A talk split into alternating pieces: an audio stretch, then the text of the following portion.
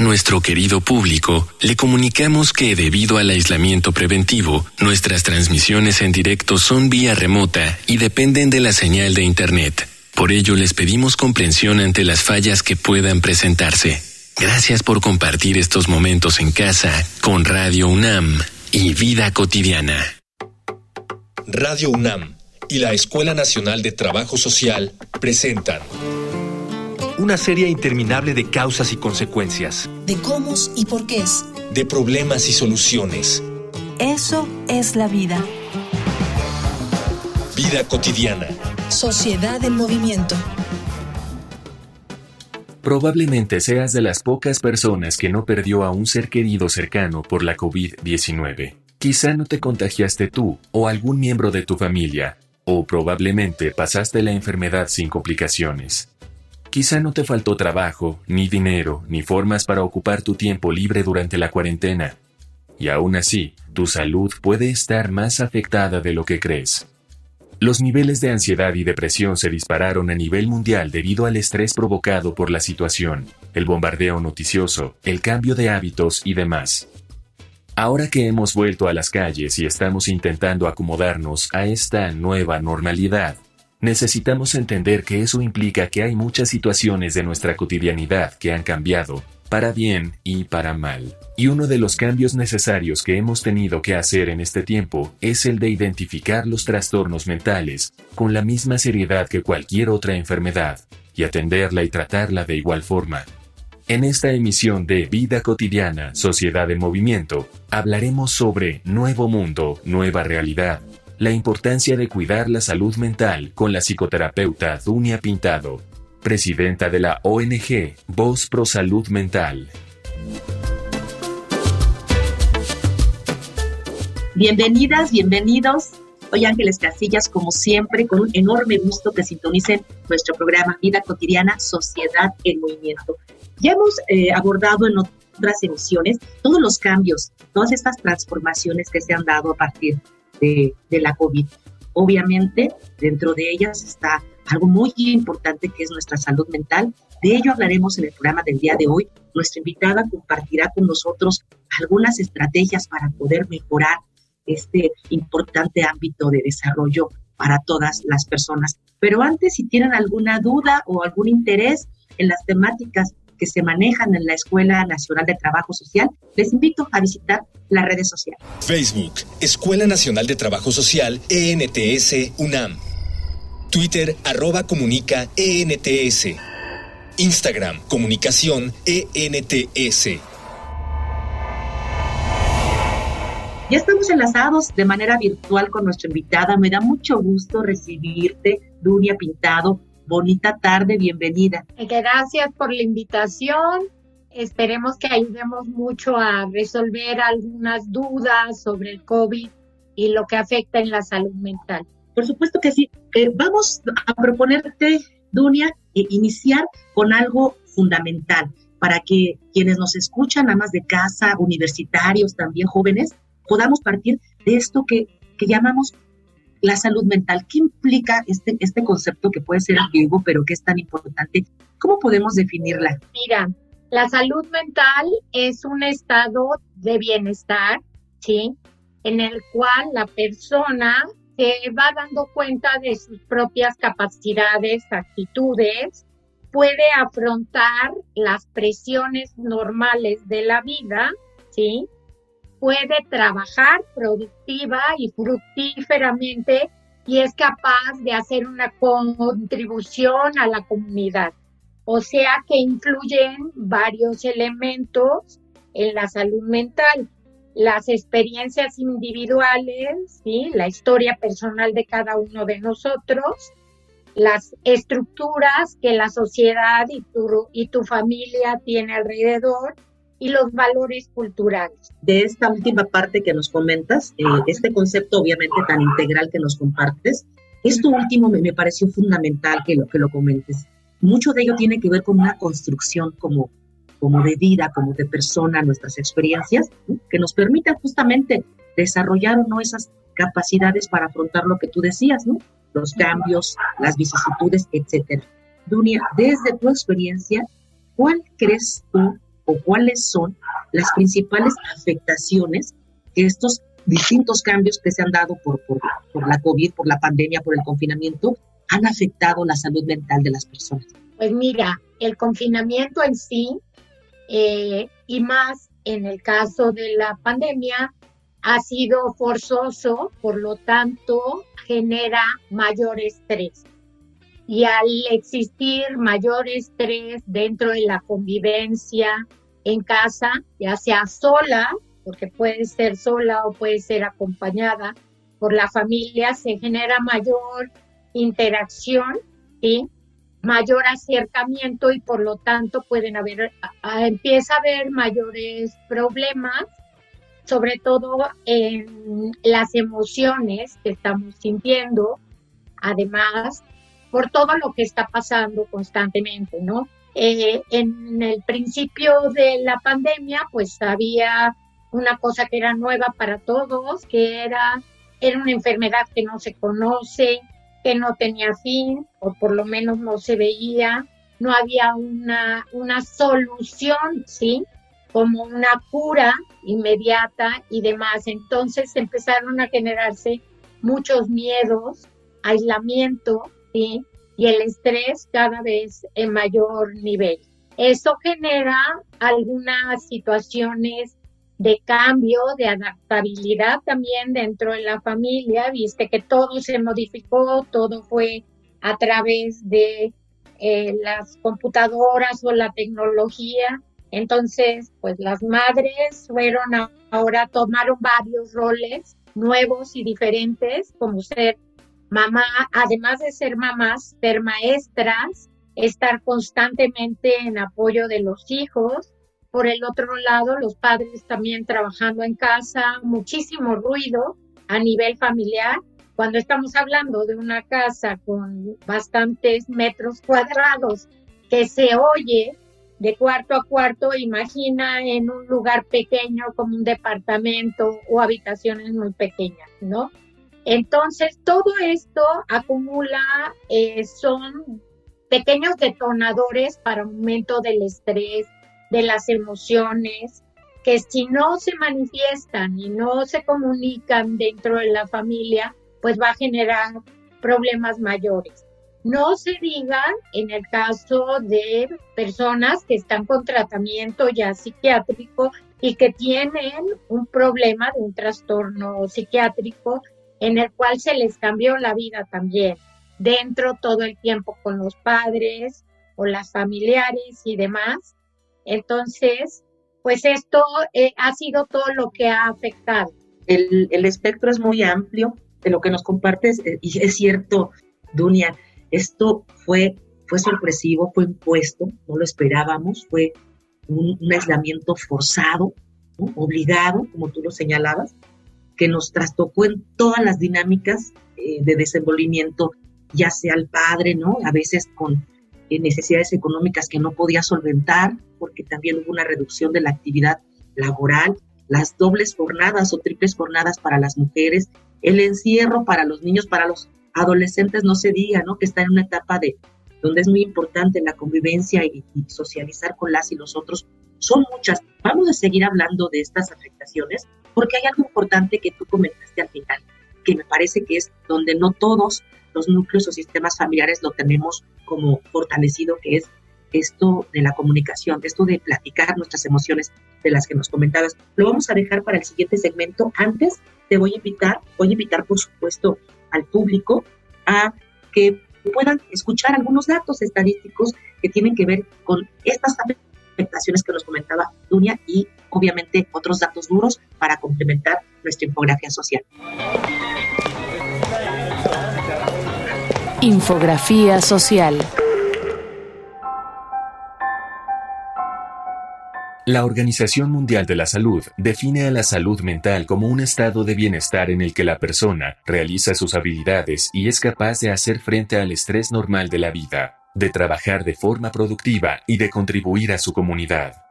Conseguir este estado es parte de los Objetivos de Desarrollo Sostenible de la ONU y se ha convertido por fin, a raíz de la pandemia, en una prioridad social ineludible. Según datos de la Federación Mundial de la Salud Mental, en países pobres o medios, entre el 75 y el 95% de la población no tiene acceso a servicios de salud mental, y aún en países de primer mundo, la población tampoco obtiene los servicios adecuados. Se estima que para el 2030, la depresión y las enfermedades mentales serán la primera causa de discapacidad en el mundo. La emergencia sanitaria puso a México en la primera posición entre los países de la Organización para la Cooperación y Desarrollo Económico con los mayores niveles de ansiedad. Previo a la crisis sanitaria, el 15% de la población de nuestro país experimentaba este padecimiento y en tan solo un año esa proporción se elevó al 50%. Aún antes de la pandemia, la OMS estimaba que en México el 75% de la fuerza laboral padecía estrés. Después de 18 meses de pandemia, la realidad no es distinta, e incluso los daños en la salud mental de los trabajadores se acentuaron, debido a temas como la pérdida de empleo, jornadas laborales largas o sobrecargas de trabajo. En cuanto a la depresión, 3% de la población la sufría antes de la pandemia y después de ella, la proporción se elevó al 27.6%, lo que movió a México de la posición 13 a la tercera en el ranking de depresión entre las economías que integran la Organización para la Cooperación y Desarrollo Económico.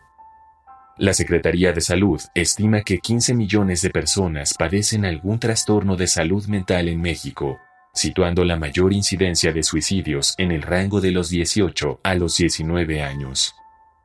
En este último año hemos visto un crecimiento importante en depresión y pensamientos suicidas en niñas y niños, y según cifras del INEGI, en México, durante los últimos 10 años ha habido un crecimiento continuo del 16% de incidencia en suicidios.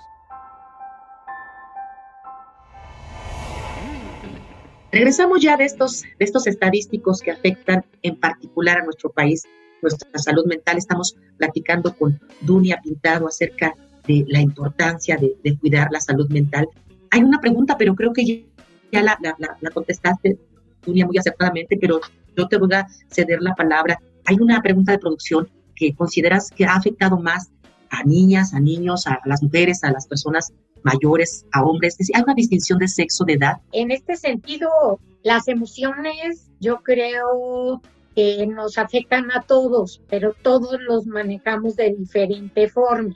En el caso de los hombres, generalmente, culturalmente, no, no este, comunican esta parte por cuestión cultural inclusive, ¿sí? Como un factor importante. Las mujeres comunicamos más y tenemos esa parte. Los niños pequeños, pues este, creo que vienen siendo uno de los con más afectación y los jóvenes principalmente, porque el joven es una edad en, donde la salud mental puede encontrar muchos detonadores y esto porque es la primera reafirmación cuando empiezan ellos a decidir por ellos mismos.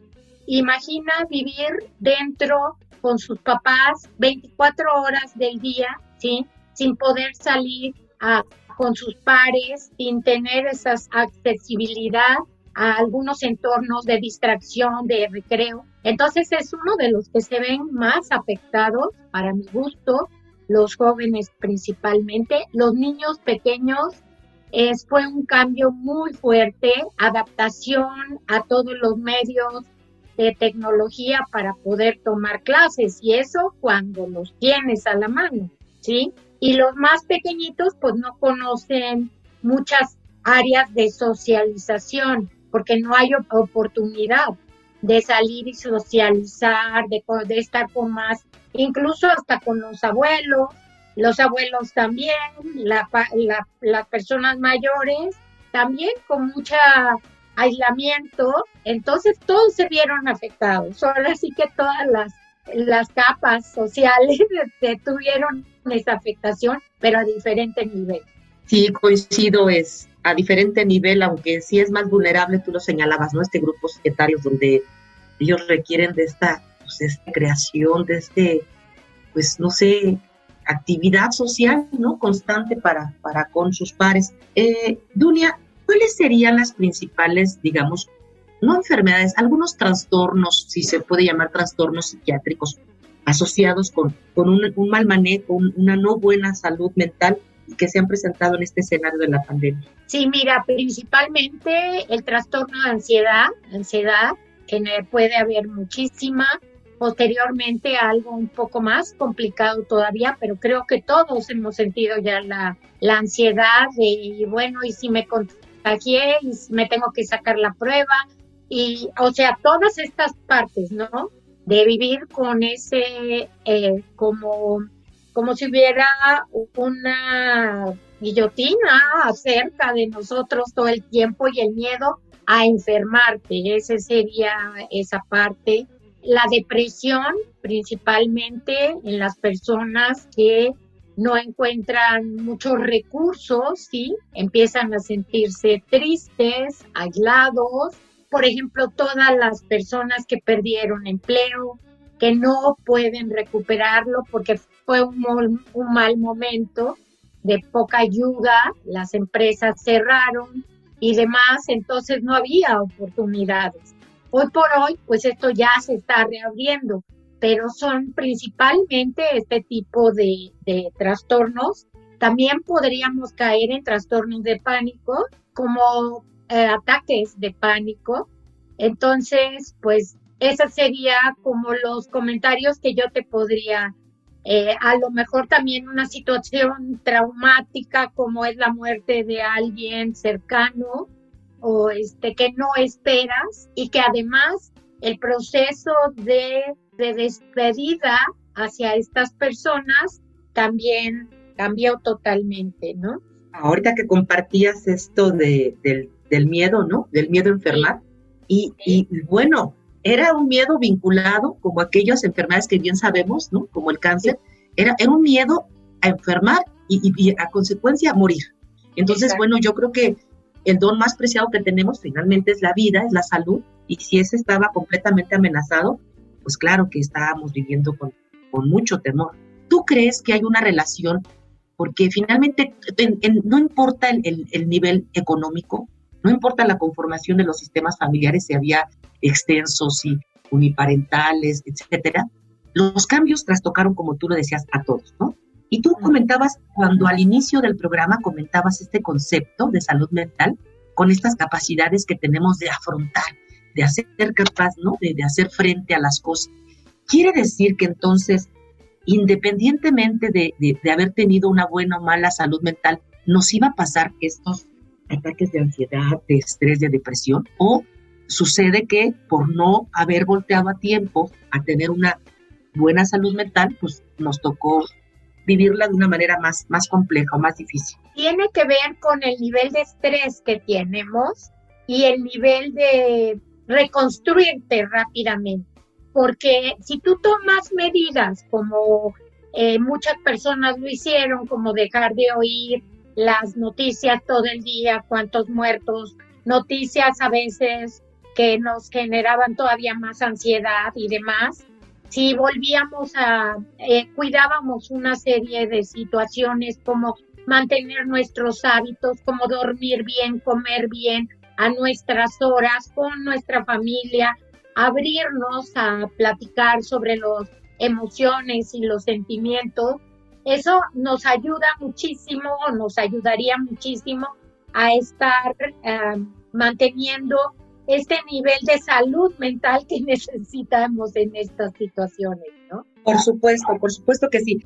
Eh, hay un segmento que distingue nuestro programa, es muy bonito porque nos gusta entrevistar a, otras personas para conocer sus testimonios y en esta ocasión, producción invitó, contactó a distintos especialistas, ¿no? De, psicólogos y expertos, para que ellos nos digan cuál, cómo ha sido el aumento de, la demanda en la atención de problemas vinculados con, con la salud mental derivados de la pandemia. Vamos a Voces en Movimiento. Voces en Movimiento. Hola, soy Laura Vázquez, soy licenciada en Psicología y maestra en Psicología de las Adicciones por la UNAM y actualmente estoy cursando un doctorado en Psicología Social y Ambiental.